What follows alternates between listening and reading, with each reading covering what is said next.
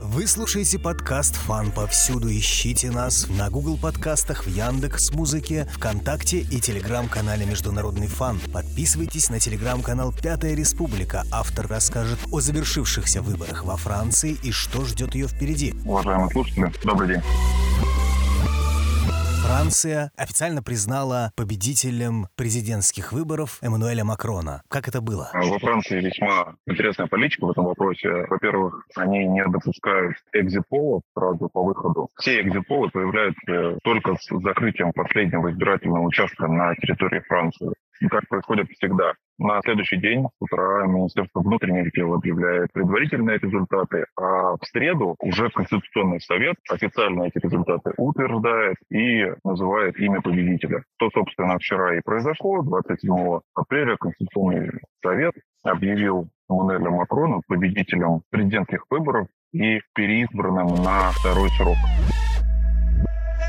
Во Франции на настоящий момент почти 49 миллионов человек имеют право голосовать. Это официальные цифры, сколько людей имеют право голоса. Из них на избирательные участки пришло чуть больше 35 миллионов. То есть 13 с лишним миллионов человек не пришли голосовать вообще. И это худший результат за последние наверное, лет 20. Могу ошибаться, но на моей памяти такой низкой явки на втором туре президентских выборов не было уже очень давно. Связано это с тем, что многие посчитали, что выбор между Макроном и Ле Пен – это все равно, что выбор между чумой и холерой. Очень многие сторонники левых взглядов отказались идти на выборы, посчитав, что президент, кого бы они ни выбрали, не будет вести политику в их интересах. Некоторые, скорее всего, посчитали, что результат решен, и можно не ходить на выборы. Поэтому число воздержавшихся, не пришедших, очень велико. Но даже это не все. Из этих 35 с небольшим миллионов больше двух миллионов человек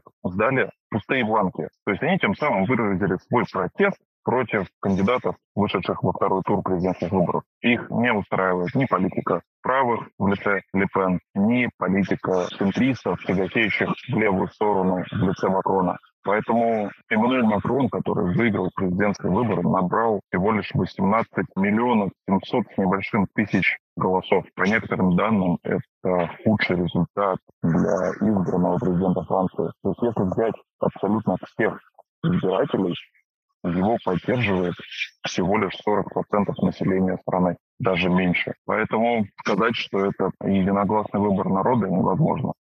Поэтому Эммануэлю Макрону в первую очередь придется бороться именно за объединение страны, если это возможно вообще в нынешних условиях. И первый вызов, брошенный ему, будет уже в июне, когда пройдут парламентские выборы в стране. На которые очень рассчитывает Марин Ле Пен, а парламент сильное влияние имеет во Франции? Ну, вы знаете, а, Французская республика – это все-таки парламентская республика, и все законы проходят согласование парламентом обеими его палатами. Соответственно, ни один закон не может быть э, принят без одобрения Национальной ассамблеи и французского сената. Да, действительно, эти выборы будут иметь очень большое значение. Плюс в зависимости от того, кто побеждает на парламентских выборах, именно представитель этой партии, глава этой партии, занимает место премьер-министра, о чем не применил сказать э, Жан-Люк Меланшон, который после первого тура занимал третье место. Он в своем выступлении после второго тура президентских выборов сказал, что начался третий раунд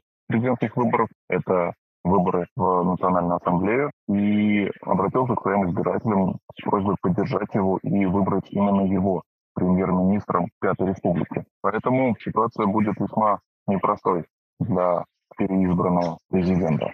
То есть, скорее всего, парламентское большинство будет не на его стороне. Тут как раз весьма сложный вопрос. Буквально вчера у меня состоялась беседа с одним из французов, живущих непосредственно во Франции, и он мне привел очень яркий пример 2017 года, когда после окончания президентских выборов также были назначены парламентские, и Марин Ле Пен резко проигравшая президентские выборы, шла на парламентские преисполненная надежды. Однако произошло совсем все по-другому. Французская пропаганда укоренила в сознании французов мысль о том, что президентские выборы – это важнейшее событие, а вот парламентские – это не столь важное, не столь ключевое событие в жизни Франции. И вы знаете, Эммануэль Макрон после победы в 2017 году умудрился сохранить поддержку населения и явку своих сторонников на парламентские выборы. Марин Ле Пен этого сделать не удалось. И после того, как она набрала 30% голосов на президентских выборах, на парламентских она набрала всего лишь порядка 20,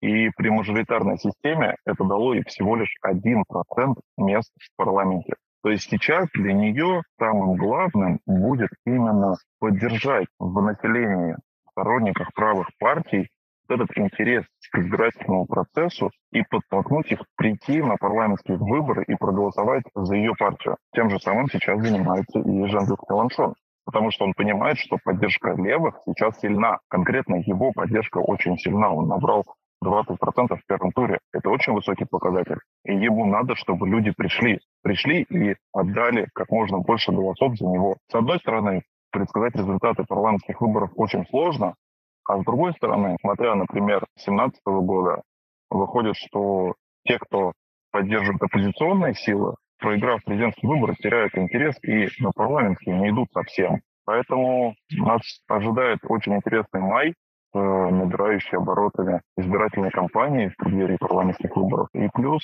первые действия господина Макрона, переизбранного на должность президента Пятой Республики. А в должность он вступит, если я не ошибаюсь, 14 мая. Начнется его второй пятилетний срок. Что нам ожидать от его правления? Как таковых пока что шагов он не предпринял. Единственное, что он сделал, это он поехал встретиться со своими сторонниками в один из пригородов Парижа в среду 27 апреля в Сержи, это на севере Парижа, и там его закидали помидорами. Говорить о том, что Эммануэль Макрон пользуется огромной поддержкой у населения, очень сложно.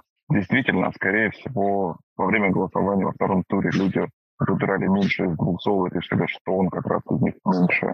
Что касается его дальнейшей политики, он в своих предвыборных речах пообещал, что должность премьера получит сторонник партии экологов. И это будет очень интересный выбор, потому что экологическая повестка сейчас занимает достаточно значимое место во внутренней политике Франции. Постепенный переход на возобновляемые источники энергии, такие как ветряные мельницы, такие как э, солнечные батареи. При этом Эммануэль Макрон совсем не готов отказываться от ядерной энергетики.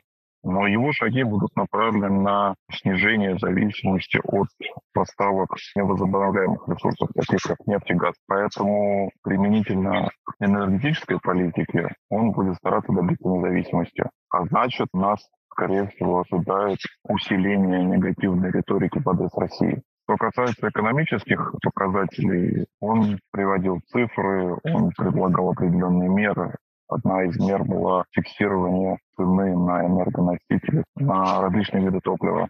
Посмотрим, чем это закончится, но в свете того, что за первый пятилетний срок внешний государственный долг Франции вырос на 600 миллиардов евро, ожидать какого-то прорыва в экономической сфере очень сложно. Что касается внешней политики, то здесь все его усилия будут направлены на укрепление Европейского Союза, и партнерство в рамках НАТО. В настоящий момент очень сложно предсказать его политику в отношении африканских государств, конкретно в Сахаро-Сахельском регионе. Это действительно сложно, потому что, с одной стороны, это именно он обещал, что выведет свои войска из э, Мали, и это постепенно происходит. Французский контингент потихоньку передает свои военные базы малийской армии. С другой стороны, это все-таки потеря определенного престижа и имиджа. И Возможно, он постарается его восстановить какими-либо мерами и вернуть свое присутствие во франкоязычную Африку. Что касается отношений с Россией, можно ожидать